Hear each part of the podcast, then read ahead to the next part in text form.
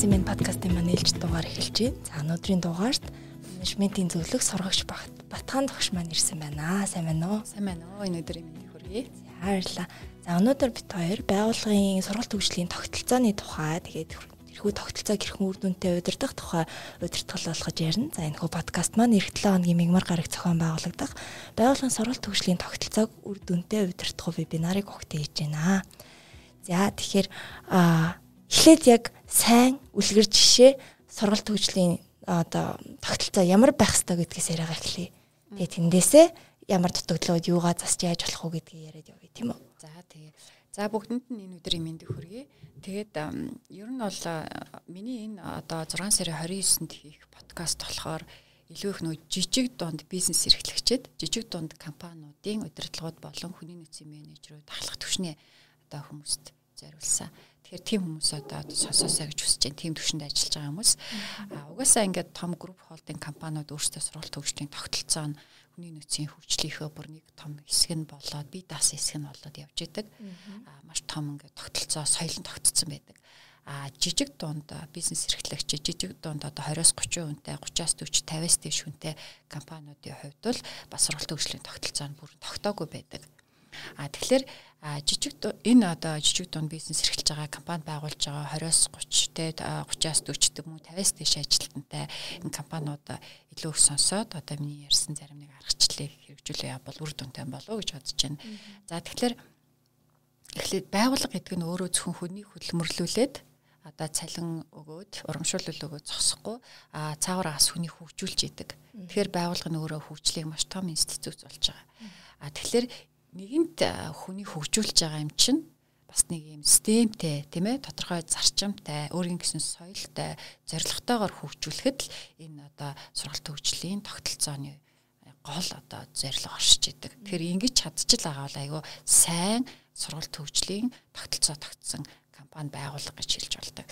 За тэгэхээр хүн одоо аливаа байгууллагч өссөн өсөөгөө л хүмүүсээ хөгжүүлж байгаа юм чинь те бас тодорхой хэмжээний зарлыг гаргаад төлөвлөөд тодорхой хэмжээний хэрэгцээн дээр нь үндэслээд зорилготойгоор хүнээ хөгжүүлэх юм бол тэр бол сайн сургалт хөгжлийн тогтолцоо тогтсон байгуулах гэж байна. Тэрнээс биш яг л энэ зарчмаар явдаг, яг л энийг ингэж хийдэг, яг л энэ дүрмээр явдаг одоо ийм байжээч одоо сайн сургалт хөгжлийн тогтолцоо тогтсон гэж бас хэлэхгүй тийм ээ. Тухайн байгууллагын соёл, үүсгэн байгуулагчдын соёл, зарчим, тэр амьдралын бизнесийн философи, тухайн байгууллагын үйл ажиллагааны онцлог одоо байршил хүртэл аягүй чухал гэдэг байхгүй тийм ээ?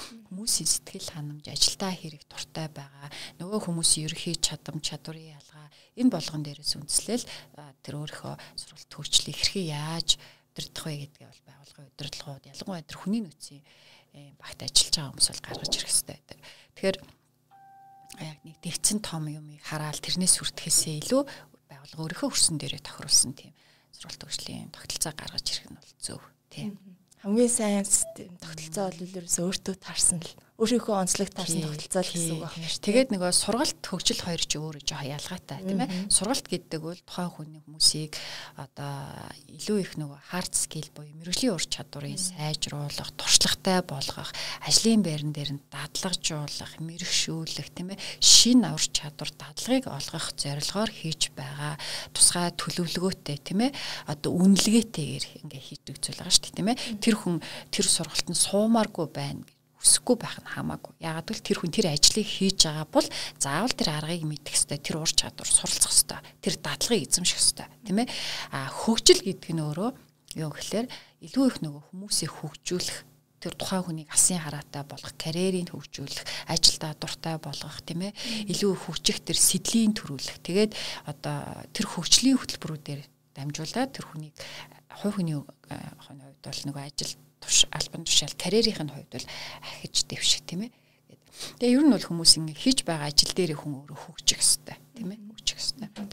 Яг энэтэй холбогдуулаад юу асуух гэсэн гэхээр аа одоо мэрэгжлийн ур чадвар болон хүний хөгжлийг яг тэнцүү ач холбогдол өгөхийнх нь одоо одоо тэнцүү анхаарахын ач холбогдол нь юу вэ? Ягаад тэрийг одоо тэнцүү анхаарах ёстой вэ? Ерхий таны анзаарснаар аль нэг нь хаягдуулаад идэг ч юм уу? Ялангуяа хувь хүний хөгжлийг хаягдуулаад идэг ийм хандлага ажиглагддаг. Тий. Яг нөгөө hard skill гэж яриад байгаа. Мэргэжлийн ур чадвар, аа, ерөнхий ур чадвар буюу soft skill гэж ярьж байгаа шүү дээ, тийм ээ. Тэгэхээр энэ нөгөө hard skill буюу яг мэргэжлийн ур чадвар гэдэг нь тухайн нягтлан бол яг нягтлан хүнд байх ёстой ур чадруудаа сургуулаар ингээд эзэмшсэн байгаа тийм ээ. Ажлын байран дээр гараад дадлагчаад эзэмшсэн байгаа. За механик хүн, инженер хүн бол яг л тэр хийдэг ажиллаа тэр одоо машиныг засах, тоногт хөрөмжийг засах тал дээр аягүй сайн мэдлэг туршлагатай болж байгаа. Тэрэн дээр нь ингээл чадваржуулах сургалтууд явуулж байна. А гэтэл нөгөө ерөнхий ур чадвар нь юу гэхээр одоо тухайн хүнийг оршин тогтноход тий хинбэ гэдгээ илүү их мэдрүүлж мэдэрч зоригтой амбицтай алсын хараатай байж тухайн хийж байгаа ажил дээрээ аз жаргалтай байж хийж байгаа зүйлээсээ гоё зүйлийг мэдэрч ингэж таашаалыг мэдэрч ингээд одоо ажиллаж амьдрахад нь ерөнхий ур чадвар аяух тусалдаг хэрэгтэй гэсэн. Тэр нь одоо нөгөө харилцаа, хандлага тийм ээ, асуудлыг шийдвэрлэх, шийдвэр гаргах, тасан зохицох тийм ээ. За өөрөө өөрийнхөө бүр эрүүл мэндийн удирдах, сэтгэл хөдлөлөө удирдах гэдээ маш олон ур чадварууд байгаа тийм ээ. Хийж байгаа ажлынхаа утга учирыг ойлгохоос ахуулаад тэгээ энэ ур чадварыг одоо яах ёстой заавал нөгөө зааж өгөх одоо нөлөөлөх те энэ ур чадварыг эзэмшигт нөлөөлөх энэ ажлуудыг нөгөө байгууллага төлөвлөгөөнд оруулаад хийдэг те.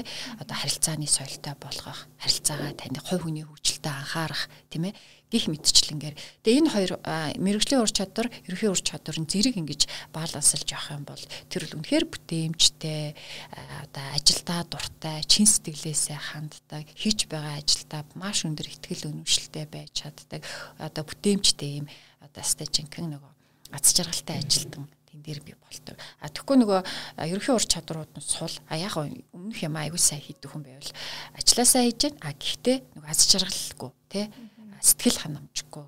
А нөгөө харилцагч хэрэглэгчтэй бас таашаал өгч чадахгүй тийм ээ зүгээр л нэг юм мухаа аштай уурсаг аз жаргалгүй өмнөх юм маань хийсэн болоо явцдаг юм бай болчих гээд байгаа байхгүй тэгэхээр нөгөө одоо нөгөө хүнийг амжилттай байхад нөлөөлдөг бол 25% нь мэрэгжлийн ур чадвар бол 75% нь бол одоо ерөнхий ур чадвар буюу soft skill гэж үзэж байгаа шүү дээ. Тэгэхээр энэ soft skill-ийг бол байгууллагад маш их soft skill-ийн сургалтуудыг оруулж хүмүүсээ бол одоо хөгжүүлдэг. За хувь хүн өөрөө ч гэсэн бас миний soft skill бас дутуу байна тий soft skill дээр анхаарай гэдэг утгаараа бас энэ төлөв юмд бол өөрийгөө айгүй хөгжүүлдэг болсон байна шүү дээ. Сүүлийн үед бол хүмүүс маш ихтэй заавал байгууллагаас хамаарахгүйгээр өөрийгөө одоо өөрийнхөө soft skill-үүдийг хөгжүүлэх сургалтуудад хамрагдаж байна.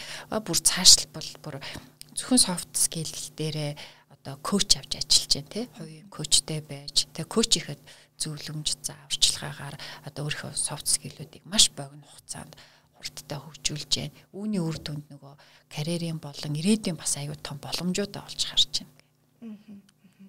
За тэгэхээр нийтлэг гардаг алдаануудаас зурдвал ялангуяа жижиг дунд компаниудын хувьд сургалт хөгжлийн тогтолцоон дээр одоо тийм хөтөлбөр тогтолцоог яг үнэхээр боловсруулж чадсан байдаг уу? За боловсруулсан бол юун дээр ихэнхдээ алдаад байдаг вэ? А яг нөгөө жижиг дуунд одоо энэ цөөхөн ажилтнтай 100 дотор ажилтнтай ч юм уу юм компаниудын хувьд нөгөө сургалт төгслөө орхицсан байдаг. Тэгээ энэ бол нэг чухал биш гэж үздэг. Тэгэхээр сургалт төгсөлдөө тодорхой хэмжээний зардлыг гаргах хэрэгтэй төлөвлөх хэрэгтэй. А тэгвэл сургалт төгсөлдөө зориулж байгаа тэр зардлыг нөгөө байгууллагын удирдлагууд өөрсдөө зардал гэж харах нь өөр аюу буруу. Энийг хөрөнгө оруулалт гэж харах хэрэгтэй. Тийм ээ? Хөрөнгө оруулалт. А хөрөнгө оруулалт гэж харснараа хүн яг айгүй тийм дуртай хөрөнгө оруулна. Эргээд тэр хөрөнгө оруулалтынхаа өгөөжийг бас хэмжиж тийм ээ нөгөө аав нь тэгэхгүй одоо ингээд заавал сурах хэвээр нэг сургалтанд хэдэн төгрөгийг өчгөөс гэдэг юм зардал гэж харах юм бол эргээд өгөөж нь сайн харагдахгүй.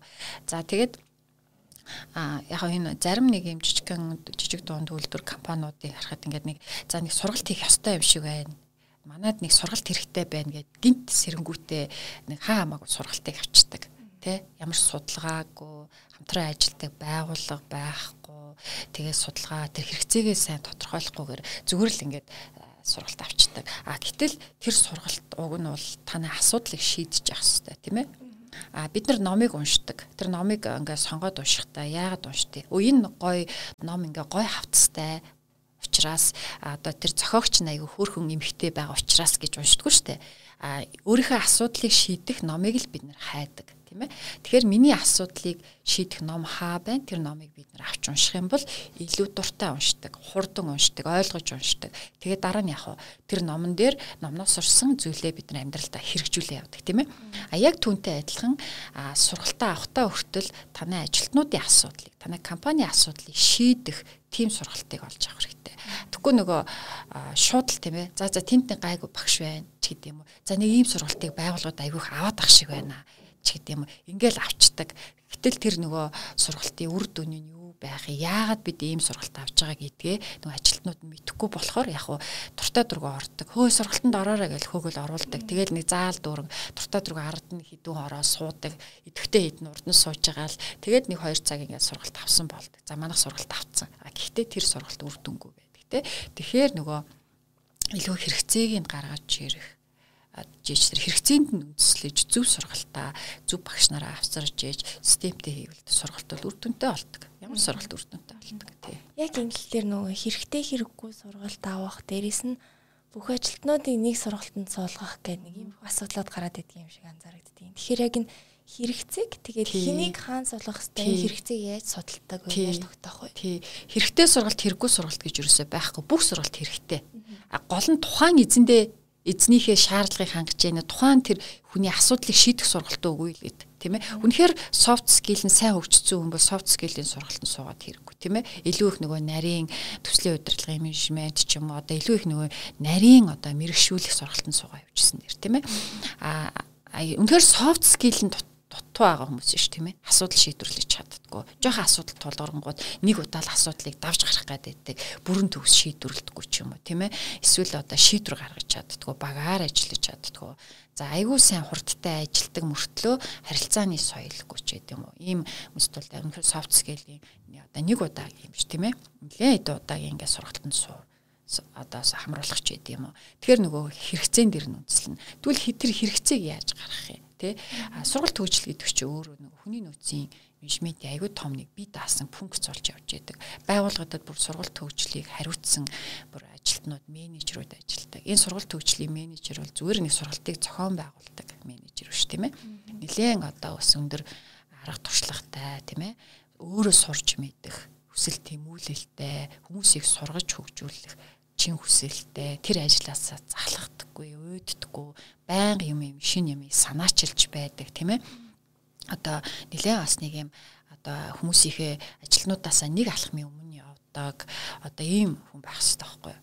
А гэтэл зарим байгууллагын сургалт төгслийн менежер яаж юм гэхээр зүгээр сургалтын зохион байгуулагчийн ажил хийгээд идэв. Тэгээ энэ тэндээс нэг энэ сургалт гоё юм байна гэдэг нэг юм ялтчгүй л нэг юм сургалтын нэг юм төлөвлөгөө гаргаад нэг төсөө батлуулаад тэгэл энэ тэндээс багш нар авчраал нэг сургалт зохион байгуулаад тэгээ явж тэгээ тэрийг бүртгээ явж идэг те.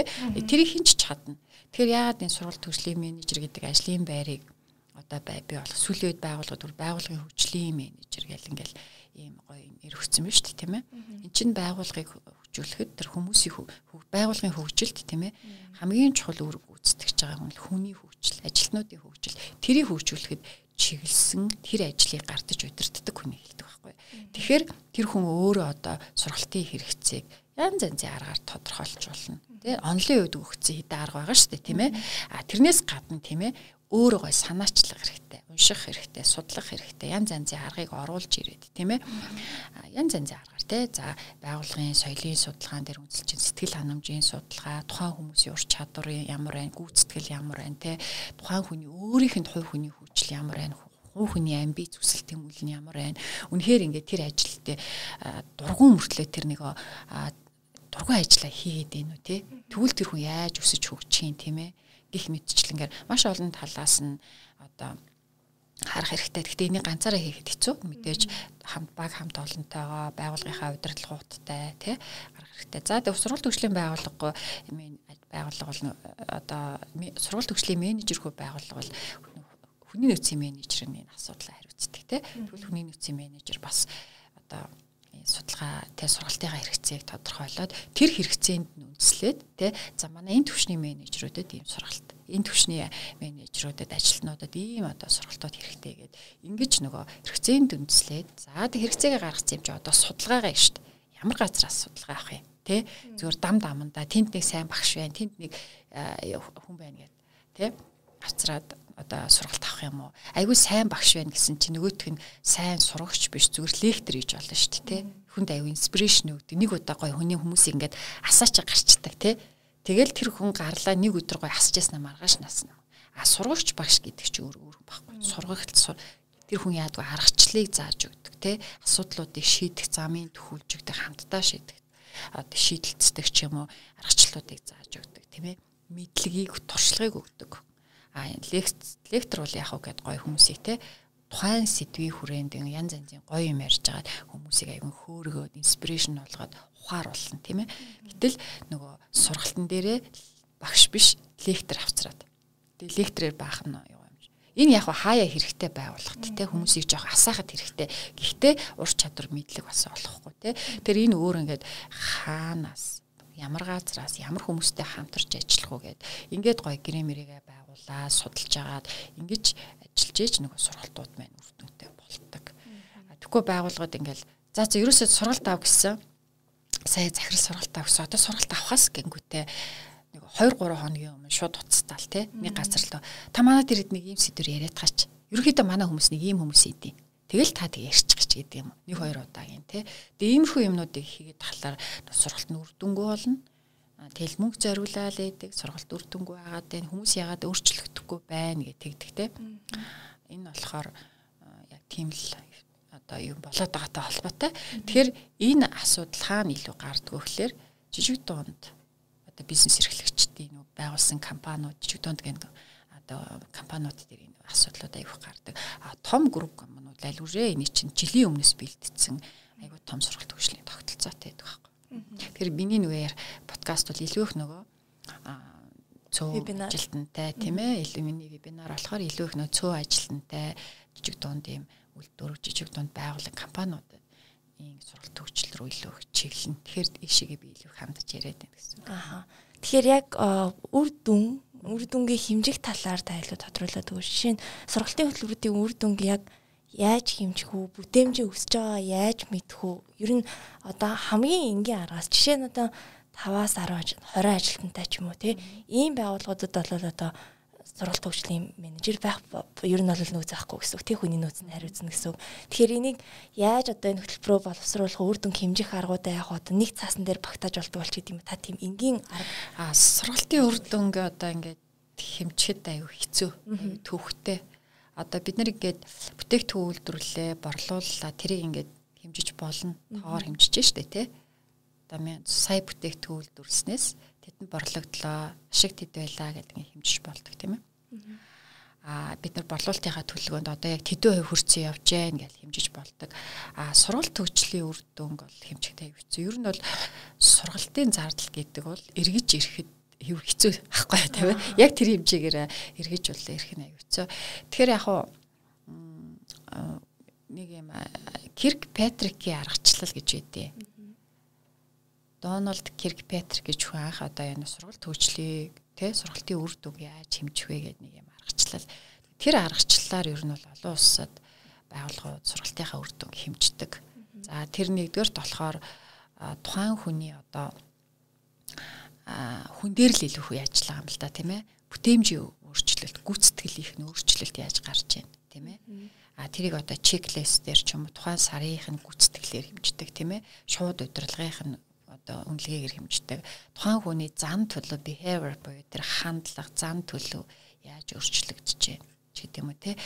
За тухайн хүний хувь хүний зохион байгуулалт, ажилд хандж байгаа тэр хандлага, ажил хийх арга барил нь яаж өөрчлөгдөж байна. Тэр хүний нэг ажил хийх хүсэл, эрмэлзэл яаж өөрчлөлт орж байна. Тэр нь ингэргээд багийн одоо уур амьсгал, багийн бүтээмжид, багийн одоо хамтын ажиллагаанд яаж нөлөөлж байна гэдэг. Тэр нэг илүү их ажиглалтын аргаар тийм ээ. Тэгээд тэр бүтээмжийн одоо өнгөрсөн сард бол тийм ээ энэ хүн бол яг л өдөрт нэг 10 одоо хавцыг л тий одоо бичиг баримт тавцалдаг бол 10 хавцыг л гараасаа чүтэ хайтаа гаргадаг байсан бол одоо энэ сургалтанд суугаад энэ хэсэг хугацааны дараа энэ хүн өдөрт тийм ээ одоо 15-ыг гаргадаг болсон. За энэ хүний хандлага ингэж өөрчлөгдсөн. Энэ хүний хурд ингэж нэмэгдсэн. Ажилдаа хандах ихтгэл өнөвшил сэтгэл нь аюу аяр өөр болсон ч гэдэм үү. Одоо маш хурдтай амиг хийдэг бас алдаа гарах нь багассан тийм ээ ч гэдэг юм уу ингэж л одоо хэмждэг нэг юм арга тийм. Нэгдүгээр төвшин, хоёрдугаар төвшин, гурав дөрөвдүгээр төвшин ингэж юмдэг. А тэрнээс ш ингээл одоо байгууллагын зарим удирдлагууд шууд ингээд аюу хүлээцтэй биш байдаг байхгүй. Нэг сайт үүрэг нэг улиралд сургалтанд зарцуулцдаг тий. Тэнгүүтээ эргээд сайт үүрэг зориулсан үр дүн хаана вэ гэдэг. Тэгэхээр сургалт хөгжлийн үр дүн хэмчихэд аюу хэцүү. Тэгээд эргээд энэ нөгөө үр дүн их удаан харагддаг. Удаан хугацаанд ирдэг. Тий, урт тий урт удаан хугацааны дараа тэр үр дүн харагддаг. Тийм ээ? Сарын дараа, 2 сарын дараа, 3 сарын дараа харагдахгүй. Тэгэхээр мэдээж энийг бид нар ойлгоод аюу төвчээртэй байх хэрэгтэй. Харин үнэхээр үр дүнгээ харъя гэж бодож байгаа бол тэр үнэхээр сурах сэдэлтэй тийм ээ? Одоо тийм зөв хүмүүсээ сурах хэрэгтэй байхгүй тухайн тэр нь одоо байгууллагын key position буюу чухал албан тушаал чихэн бүтээмжтэй байдаг үр дүнг авчрах тэр хүмүүс дээр илүү хөрөнгө оруулж те сурах хэрэгтэй ч гэдэг юм. Тэгэхгүй ингээл бүгдийг хамруулаад баахан олон нийтийн илээх сургалт хийчээ дараа нь үр дүн шаардах нь өөрөө бас нэг тийм зөв зүйл шүү дээ. Тэгэхээр тэрүүний юу хэрэгцээний талаар ярьсан та өөрөө сурах хүсэлтэй хүмүүс гэж хэллээ шүү дээ. Тэгэхээр хэрэгцээг судлахтай хүний нөөцийн мэрэгчлэн ч юм уу сургалт хөгжлийн менежер а санал асуулга гэдэг юм одоо танд ямар сургалт хэрэгтэй байна гэдэг асуулгын замаар чөлөөт ярилцлагын замаар ч юм уу бас хэрэгцээг судалж болно гэсэн үг үү те. Тэгэхдээ тодорхой хэмжээний хязгаар тавьдаг ч юм уу. Аа тий санал асуулга бол ингээл зүйл. Маш ингээ. Тэгээд тэр хүн өөрөө санал асуулга дээр үндэслээд сургалтын хэрэгцээг тодорхойлох нь өөрөө аягүй өрөөсгөл. Тэр хүн өөрөө баг тухайн үедээ би нэг тийм юм сурмаар байна гэж хэлчих болно. Гэтэ үнэхээр тэр хүсэл муу юм ч юм уу. Тэр үнэхээр тэр хүний сурах ёстой сургалт муу юм уу гэвэл бас эргэлзээтэй тийм ээ. Тэгэхээр яах ёстой вэ гэвэл нөгөө тэр хүний ур чадвар ямар байна? Ур чадвар нь ямар байна? А ур чадрын матриц гэдэг тийм нөгөө тухайн хүний ур чадварыг хэмждэг. Одоо ур чадварыг үнэлдэг За ийм юм ур чадрууд сайн байна. Энэ энэ ур чадрууд сул байна. А ийм юм ур чадруудыг шинээр сурах хэрэгтэй юм байна гэдэг. Тэгээ тэр хүн өөрөө тэрийг гаргах гарахгүй л шууд удирдлага нь тэрийг гаргах хамтарч ажиллаж тэр хүний хэрэгцээг тодорхойлно гэсэн. Тэрнээс биш энэ сургалт аягүй гоё юм билээ. Би суучмаар байна гэдгийг хэн ч хэлж чадна. Тэр бол хэрэгцээ нь биш. Тэр санал асуулга бол тийм үр дүнтэй сурах одоо сургалтын хэрэгцээг тодорхойлоход санал асуулга бол нэг тийм үр дүнтэй биш. Энэ бол зүгээр нэг жижигхэн хэсэг. Тэр илүү их нөгөө тухайн хүний гүйцэтгэл, дэмжийг анзаарах, тийм ээ. Тухайн хүний ур чадварын төвшин ямар байна тэгээд тэр хүний зан төлөв хандлага нь ямар байна? Хувь хүний зохион байгуулалт ямар байна, тийм ээ? За тэр хүний хүсэл тэмүүлэл ямар байна? Илүү нөгөө мэрэгсэн тал нь ямар юм? Тэг мэрэгшээгүй сул тал нь ямар юм? Энэ ажлыг хийхэд ямар ур чадвар хэрэгтэй байна? Тэр хүнд байна уугүй гэдэг талаас нь илүү Тэгэхээр энэ нэг хүний ажиллагаа биш тийм ээ багийн хамтын ажиллагааны үр дүнд гаргаж иржээж за манад бол манай багт манай компанид те энэ жил ер нь иймэрхүү иймэрхүү сургалтын хэрэгцээ байна. Гэдэг дараагийнхаа шатанд судалгаагаа явах нь шүү дээ тийм ээ. Тэгж л явна тэгээ энэ дээр яг нэг хувь хүний хөгжлийн төлөвлөгөө тухайн ажилтны тийм ээ хувийн хөгжлийн төлөвлөгөө зорилго. А нөгөө хувийн хөгжлийн төлөвлөгөөн төр хүн бол би энэ жил энэ ур чадвараа сайжруулна. А энэ жил би ийм шин ур чадвар эзэмшин гэж төлөвлөсөн байх ёстой л да. Тэгвэл тэрэн дээр нь үндэслээд байгууллага яг хөө дэмжих нь шүү дээ. Энэ ур чадвар нь манай компанид бас хэрэгтэй. Тэгэхээр энэ дээр нь жоохон одоо дэмжиж гэдэг юм уу. Ингиж нэг. Тэгэхээр сургалтын хэрэгцээ гэдэг нь өөрөө нэлээд юу жоохон нарийн нарийн хүсээд хийх юм бод гоё нарийн а яг санал асуулга жоохон судалгаан дээр үндэслээд хийсэн ч болно тухайн байгууллага өөрсдийнхөө үйл ажиллагааны онцлог тухайн байгууллагын үнэт зүйлс алсын хараа юу төрөх гээд байгаа тий тэр төрөхөд тэр зүйл төрөхөд нь нөгөө ажилтнуудын ур чадвар ёс зүйтэй байдал маш чухал учраас тэр тал дээр нь илүү одоо анхаарч л хэрэгцээгээ гаргадаг. За тэгэхээр ажилтны ажилтнуудынхаа ер нь карьерийн өсөлт, хувийн хөгжилд ач холбогдол өгөх юм. Одоо цаад утга учир нь юу гэдэг вэ? Карьер үү? Одоо чи юу гэдгийг нэг талаас муухай муухай одоо муу санаалахад гэдэг юм уу? Энэ хүн ингээ карьераа хөөгөө авчвал бид нар сайн үнэ алдна гэж бодож болно шүү дээ тий. А нөгөө талаасаа тэр хүний хувийн хөгжилд анхаарч чи өөрийгөө ингээ чээ гэж одоо дээрэс нь хилч ч гэдэг юм уу? Тусаж дэмжиж байнгын гэхийн ач холбогдол нь юу? А яг юу л да энд нэг юм байд юм. Карьер хүн хорвоод ийм бид бүхэн баг бахтаа нэг юм ийм том болоод нэг юм одоо мэрэгчлээ болно, ийм ажил хийдэг хүн болно гэд нэг юм мөрөөддөг байсан шүү дээ, тийм ээ. А хүүхэд болгон тийм мөрөөдлөдөг. Гэхдээ хүн бүрт хүсэж мөрөөдөж исэн мэрэгчлээ эзэмшээд мэрэгчлээ сонгоод тийм ээ эзэмшээд а тэр ажлаа хийх боломж байдгүй. А харин нэгэнд эзэмшсэн ажил мэрэгжилтэд дуртай байх, сайн байх сонголт байдаг. Сонголт байдаг. А тэгээд тэр сонголтоо хийхэд нь байгууллага яг туслана. Тийм ээ. Чи ийм мэрэгжил эзэмсэн, ийм ажил хийж байгаа. Энэ дээрээ чи үндэслээд тэгээ үүнээсээ улбалаад чи энэ одоо ажлыг хийгээ карьераа ингэж өөрчлүүл яасан юм. Тийм ээ. Ингэж тэр хүнийг нөгөө тухайн ажил карьераа солих, өөрчлөх, ахиж твшигтэн одоо тус болох зүйлийг бол байгууллага хийж явах хэрэгтэй. А тэгжээч тэр тэр хүний ур чадвар өгөгдөл авьяас тийм ээ тэр хүний зөв хандлага тэр хүний сэтгэлийг бид нэр байгууллагынхаа зорилгод одоо зориулах гэж штэ. А тэгэхгүй бол магадгүй нөгөө хүн чинь өөрийн өгдөл карьера карьераа анзаарахгүй байж байгаад тийм ээ одоо нөгөө би шал өөр карьер хөлөө гэд гараа явахт магадaltaй тийм ээ. Тэгэхээр тэр карьер хөгжил гэдэг чинь юм бэ? Тэр карьерийн замыг гаргах, зураглалыг гаргаж өгөх тийм ээ За чи чамд одоо эндээс ишээ шилжээд ингээ ажиллах боломж байна. Энд дээр чи улам их чадварч боломж байна. Тхийн тулд энэ ажлын байран дээр чи ийм юм ур чадвар хэрэгтэй байгаа. Өнөөдөр чамд аль нь байна? Аль нь байхгүй байна. За тэгвэл чи одоо энэ тал дээр анхаар. Тэгвэл энийг сурыг. Одоо чадварчи. За байгууллага одоо зардлын гаргая. Чамд хөрөнгө оруулъя. Тийм ээ. Тэгээ ингэхээр нөгөө хүн чинь тодорхой хэмжээний цаг хугацааг зориулаад өөрийгөө дайчлаа, суралцлаа, тухайн ажил дээр очлоо, хийлээ, чадлаа. За тэгээд улам цаашаа ингээл ахаа яваад тахна шүү дээ, тийм ээ. Тэгэхээр карьер хөгжлийн төлөвлөлт гэдэг тусдаа бүр их том сэдв байдаг л та. Энэ бүр жижигт нь ярьж болно. Тэгэхээр нөгөө карьерийн замыг бол хүн өөрөө гаргацдаг хүн байна. Өөрийнхөө карьерийн замыг те. А эсвэл өөрөө гаргаж чадахгүй хүн бол байгууллага яг уу дэмжиж тусалж тэгээд карьерийн замын тодорхойл зураглалыг гаргаж өгөөд тийм ээ энэ ажил карьерээр явснаар чи хаашаа хүрэх вэ гэдэг бүр алсын хараагийн тодорхойлж өгөөд ингээ явдаг. Тэр энэ чинь бас л нөгөө байгууллагын сургалт өгчлийн хэсэг болж явдаг. Тэгэхээр энэ байгууллага талтаа ягаад одоо ашигтай гэдэг юм уу? Байгууллагатаа сайн бай. Тэр хүн карьер хөгжилтөд анхаарах нь Сайн байлгүй ээ. Одоо чи жишээлбэл ингээд анх шууд сэтгүүлчээр эхлэегүй л байгаа шүү дээ тий. Жижиг сажиг ажил хийгээл туслаал ингээд явж лээсэн байгаа тий. Янз янзын. За тэнгүүд чи ийм мэрэгчлэр төгссөн ч гэдэг юм уу тий. За тэгвэл одоо чи сэтгүүлчийнхээ ажлыг хий. Тэгвэл чи энэ салбар чи ийм ярилцлага ингэдэг гэвэл яг уу чам туслана штэ байгууллага. За чамд ийм боломж байна. Тэгээ чамд ийм авьяас байна тийм ээ. Өгдөл байна. А чи энэ дээр ингээд жоохон сураад хөгжчих юм бол манад ийм боломж байна те ийм ажлын байраа ингээд тэр хүн яг тэр хүнээ хөгжүүлснээрээ яаж гэн тэр байгууллага өөрөө ч гэсэн дахиад нэг хүн хайгаал тийм ээ. Хүний нөөцийн баахан ингээл сонгон шалгаруулалтын бүрдүүлэлтийн зардал гаргаа явуудах шаардлагагүй тийм ээ. Дээр нь өөрт одоо тухайн байгууллагт ажилласан олон жил ажилласан сэтгэлтэй байгууллага гэсэн үнэнчтэй маш их ажил дээрээ аз жаргалтай байдаг одоо ийм байгууллагадаа бүр ингээд ингээжэд болцсон энэ ажилтнуудынхаа карьерийг хөгжүүлснээр илүү их нөгөө олон одоо жижиг зардлуудыг хэмнэн илүү их нөгөө тэр байгууллагынхаа тэр ажилтнуудын сэтгэл ур чадрын хүчээр байгууллага тухайн тэр зорилготой хүрнэ. Тэгэхээр эн чинь вин вин л ахгүй. Тэр ажилтан ч гэсэн яаж вэ? Тэр байгууллагт ажиллаад өөрөө өөрийнхөө карьерийг ингээд хөгжүүлээ яваад байна.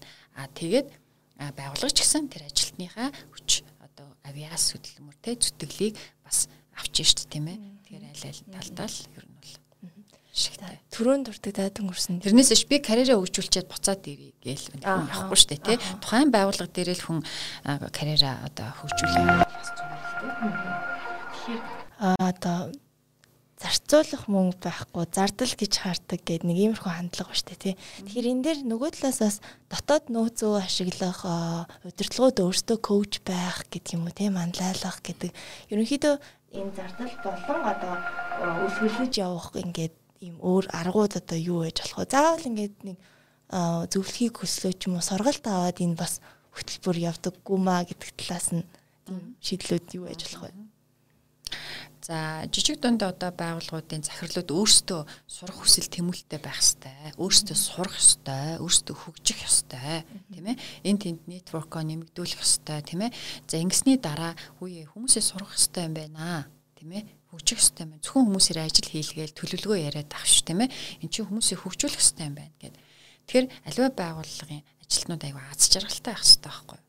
Хийж байгаа ажилдаа ажил нь хүнд хэцүү байсан ч хамаагүй тэр байгууллагатаа дуртай тийм ээ одоо аягүй аз жаргалтай байх хэрэгтэй. Яагаад гэвэл бид нэр өдрийн 8-аас 10 цагийг ажил дээр өнгөрүүлж чинь тийм ээ. А тэр аз жаргалтай байхын тулд зөвхөн ажиллаар хүнийг ингээл ажил ажил ажил дараагийн ажил энэ шүү гэдэг аахгүй шүү дээ. Хүмүүсийн ажил дээрээ хөгжилтж явах хэрэгтэй баярлж явах хэвээр баясчаас баясаж байх хэвээр а тэр дунд гоё нөхөрлөлүүд үүсч идэг сонирхлын клубүүд үүсч идэг бие биений дэмжиж идэг. Ингэж тэр нөгөө хүн чинь би энэ байгууллага дахиад 5 жил ажиллана дахиад 10 жил ажиллана бүх насаараа ч ажилласан яа тий надад бол энэ байгууллагатаа одоо би өстө бүх зүйлээ зориулъя гэд ингэсэн юм сэтгэлтэй ажилтнууд би болдог тийм ээ? За тэгээд тэр сэтгэлтэй тэр одоо хандлагын эерэг тийм ирч хүчтэй ажилтнуудаа илүү их бас тодорхой хэмжээний хөрөнгийг зориулаад сургаад хөгжүүлэх юм бол тэр ажилтнууд нь одоо жинхэнэ нөгөө тэр байгуулгын хөрсөн дээр бэлтгэгдсэн сурагч багш нар коуч нар болж ирдэг байхгүй менторуд болж ирдэг. А тэр хүмүүс чинь дараа дараагийнхаа хүмүүсийг шин залуу хүмүүсээ ажлын байран дээр нэг коучлоод менторлоод ингээ явчихж байгаа тийм ээ. Тэгэхээр а сургалт төгжлийг ингээл зардал гэж харангуйтай оо өстэй энэ жил нэр ийм их мөнгө гарах боломжгүй. За одоо нөгөө хүний нөөцийн чи хэдэн дөрөвний зардал төлөвлөж орж ирэх юм боломжгүй гэж боддог. Тэгвэл дотоод нөөц боломж байна шүү дээ тийм ээ. Ажилтнуудыг өөрсдийн сэтлэр хөгжүүлж бол тийм ээ. Янз янзын ингээд амбицтай, хүсэл тэмүүлэлтэй одоо энэ байгууллагаасаа гадуур өөрийгөө хөгжүүлдэг тийм ээ. Ажлаасаа гадуур өөрийгөө хөгжүүлдэг, шинийг санаачилдаг ажилтнууд чинь ингэчил та тэгчил та гэж мэдсэн сурсан юм аа ингээд чинь одоо бэлдэж ирээд мэдлэгээ хуваалцаж болно. Одоо knowledge share хийж जैन тийм ээ. Мэдлэг туршлагаа хуваалцаж болно. За эндээс хүн би энэсээ гоё одоо мотивац аваад суралцдаг. За дараа нь янз янзын гоё хөтөлбөрүүдийг хэрэгжүүлж болно тийм ээ. Тэгэхээр бүх зүйлийг ингээд зардал мөнгө гэж харахгүйгээр зардал гаргахгүйгээр эсвэл нэг их мөнгө зориулахгүйгээр те ингээд одоо ингээ хөрхөө хөрхөө янз янзын юмнуудыг хийж болно. Дотоод сурагч багш нараа нэг байгууллага те одоо мэрэгжлийн байгууллагаар нь сайн бэлдүүлчих хэрэгтэй шүү дээ. Одоо MLC MLC гэдэг одоо байгууллагуудын сурагч багш нарыг бэлдэж өгдөг байгууллага байдаг шүү дээ тийм ээ. За тэднийхэр ч юм уу те ингээд бэлдүүлчих хэрэгтэй. Тэгээд нөгөө дотоод сурагч багш нар чинь нөгөө сургалтуудаа хийгээ явчих шүү дээ. Тэр төсөр зардал байхгүй те. Тэгэхээр ерөөсөө хүмүүсийг сургаж хөгжүүлэхэд бол ингээд нэг тийм зөвхөн зардал мөнгө маш их төсөв байна. Энийг одоо төлж дийлэхгүй энэ бол боломжгүй гэд ингээ хүмүүсийнхээ сургалт хөгжлийг зогсоож болохгүй. Хүн хаа байгаа газараа сурч хөгжих тийм боломжийг байгууллага бүрдүүлэл хүчих юм бол тэр сургалт хөгжлийн процесс алдагдахгүй л явж байна. Тэгэхээр энэ дээр аяг анхаарах хэрэгтэй. Ялангуяа энэ жижиг дунд байгууллагууд ерөөсөө энийг орхичдаг. Тэгэл манайх ерөөсөө сургалт хийдэг шүү дээ. Сургалт гэж юу ч юм манай хүмүүс сурдггүй гэдэг. Тэгээ сургалт хийхгүй болохоор хүмүүс сурах хандлага тогтохгүй байхгүй. Сурах хандлага тогтохгүй тийм ээ.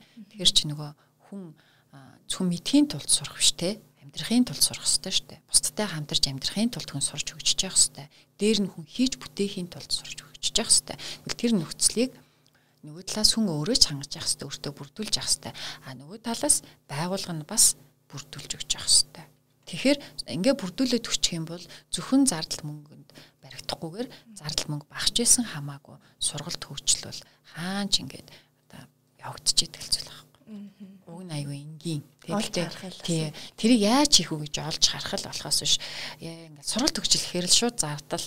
За тэр бодлаа энэ жил одоо ковидтай ер нь аюу хэцүү байна. Юу сургалт хөгжлөө тий зүгээр л ажиллаа хийцгээ. Тэгжээд л болох байлгүй л гэдэг тэгэхээр ямар ч хэцүү нөхцөлд хүний сурах хөгжих тэр юуг нь бол бүрдүүлэх хэрэгтэй. Ковидтай холбоотойгоор бас одоо нөхцөл байдал өөрчлөгдөөд ялангуяа дэлхийн алдартай хөтөлбөр сургуулиудаас сургалтууд онлайн өнгө болгоцсон тий иймэрхүү давуу талууд үүсэж байгаа. Тэгэд үүнтэй холбоотойгоор бас нэг зүйл тодруулаад ч одоо цар тахлын нөхцөл байдал үүснээс болоод а одоо шин нуур чадвар ч гэдэг юм уу одоо сургалт төвшлийн тогтолцоондоо бас шинээр шигтгэх ёстой юу юу гарч ирж байна. Одоо энэ ковидын нөхцөл байдал энэ хөл хорой чинь нэг талаараа бид нарт аягүй давуу болсныг боломжийг харуулж штэ тийм ээ. Бид нар нөгөө юм бүгдөө компьютер скил аягүй сайтай болох хэвээр Тийм ээ. Наацх нь одоо StreamYard, Zoom, OBS Studio гэдэг энэ сургалтын одоо аппликейшнуудыг, програмуудыг ашиглаж сурах хэрэгтэй юм. Өөрөөр хэлбэл дижитал ур чадвартай болох хэрэгтэй тийм ээ. За дээр нь хүн болгон ухаалаг гар утас барьж байгаа тийм ээ. Ухаалаг гар утсаа яг юунд ашиглаж байгаа юм бэ? Зөвхөн нэг Facebook орох тийм ээ. Одоо нэг бичлэг үзэх, утсаар ярих, мессеж бичих ашиглаад байгаа юм уу? Тэ? Үгүй эн чи өөрөө энэ та таны карманд байгаа ухаалаг гар чи өөр аюу том сургалтын одоо одоо том юу явж штэ. Нэг техник хэрэгсэл явж гин тэ. Янз янзын аппликейшнуудыг татж олно тэ. Тэгэхээр одоо энэ сурж сурах боломж бол хаасайгүй байна. За байгууллагууд бол сургалтуудаа яс нөгөө нөгөө танхимаар дээр нь одоо ингээд онлайнжуулаад цахимаар хийж байна. Цахим сургалтын хүмүүс ингээд нүүр тулахгүй би энийг одоо энергийг мэдрэхгүй жоохон хэцүү гэдэг те. Гэтэл яг эхлээд бол тийм юм шиг санагддаг байсан бол одоо ингээд яг хийгээд ирэхлээр тухайн сурагч агш өөрөө ур чадвараа сайжруулад те тийм уйтгартай биштэй аюу зүв гой ингээд яах юм бол бас ямар цахим их сонирхолтой хийгддэг цахим сургалтууд зөндөө байна те багшийн ур чадвараас дээр нь нөгөө ямар програм ашиглаж байгаагаас тийм ээ за дээр нь эргээд энэ бас нөгөө хадгалж үлдэж болж जैन эргээд үзэж болж जैन тийм ээ за хувийн хөгжлийн сургалтуудыг баг гэр бүлэрээ үзчихэж болж जैन гэдэг аюу олон давуу талууд байгаа байхгүй. Тэгэхээр энэ аюу томд боломж. Тэгэхээр энэ боломжуудыг одоо ямар ч хүн ашиглаж болно ашиглаж болно Одоо жишээлбэл миний ингээл утсан дээр 2-оос 3 сургалтын өөртөө зориулсан сургалтын аппликейшн програм байж л идэг те. Тэгэл энийг би ингийн зүгээр нэг алхаж явахдаа ч юм уу зүгээр сууж явахдаа ч юм уу тийм ээ кофе шопт хүн хүлээгээ сууж явахдаа ч юм уу тэрийг хараал ингээ явж идэг ч юм те. Тэгэхээр нэг сургалт төгжлөхээр л нэг танхимд очиол аюу стресстэй л нервтэй л ингэж сууж одоо яа гэж боддог. Одоо бол тийм бол биш байгаа. Тийм болохоор боломж бол аюул болсон. Тэгэхээр энэ ковид чинь бас биднэрт өөр талаар амьдрах, ажиллах, сурах аргаа өөрчлөх тийм ээ. Тийм боломжийг бас олгож байна шүү дээ тийм ээ. За баярлалаа. Нөгөө бидний хүлээх орсон болохоос ш би сэтгэл тарих толгойг хориогүй гэдэг байгаа дээ тийм ээ. Тийм тэгэхээр одоо болно. Би бол жишээлбэл ковидын үед бол энэ он эхлээл нөгөө ковид ингээл нөгөө хөл хорой тогтоосон ш тэр үед бол би 3 сурыг гэсэн 3 сургалтандаа сурсан. Дандаа л онлайнаар авсан. Нэг нь бол гадны сургалт байсан тий. Одоо бас дахиад дөрөв дэх гадны сургалтанд сууж байгаа. Одоо 9 сард бас нэг тавтах нэлээд том хэмжээний бас л цахимаар тий. Тэгэхээр боломж байгаа үстэй. Тий. Тэгээд тэрий чин дагаа зөндөө олон материал, гарын авлагууд ирж гэн. Эний үр дүнд яг хүн өөрөө бие даах хэрэгтэй байхгүй. Бие даа. Бие даах, судлаа, унших. Ингээд тэгэхээр одоо бол аюух боломжтой болж байна. Тэгэхээр одоо эндээс сургалтын зардал гэдгийг томоор харахгүй тийм ээ. Одоо магадгүй тэр компани жилдээ нэг 10 сая төгрөгийн ч юм уу те. За бүр боли 5 сая төгрөгийн зардал төлөвлөсөн бэ. Тэгвэл тэр 5 сая төгрөгөндөө багтаагаад маш сонирхолтой, маш үр дүнтэй сургалтуудыг зохион байгуулж болно. Болно. Одоо нэг 50-аад хүнтэй, 50-аас 70 хүнтэй байгууллага бол маш өвчтэй сургалтуудыг зохион байгуулж болно шүү дээ. Тэр нэг өөртөө боломжийг эрэл хийлж сайн харах хэрэгтэй. За баярлалаа тань. За та бүхэн хэрвээ яг энэ сэдвээр илүү практик мэдлэгийг олж авахыг хүсвэл эх 7 оны мягмар гараг зохион байгуулагдах байгууллагын сургалт төвчлийн тогтолцоог үр дүнтэй удирдах уу вебинарт оролцоорой. За эх 7 оны мягмар гарагийн 19 цагаас вебинар маань зохион байгуулагдсан шүү. За баярлалаа баяртай. За баярлалаа баяртай. Сайхан хөрлөө.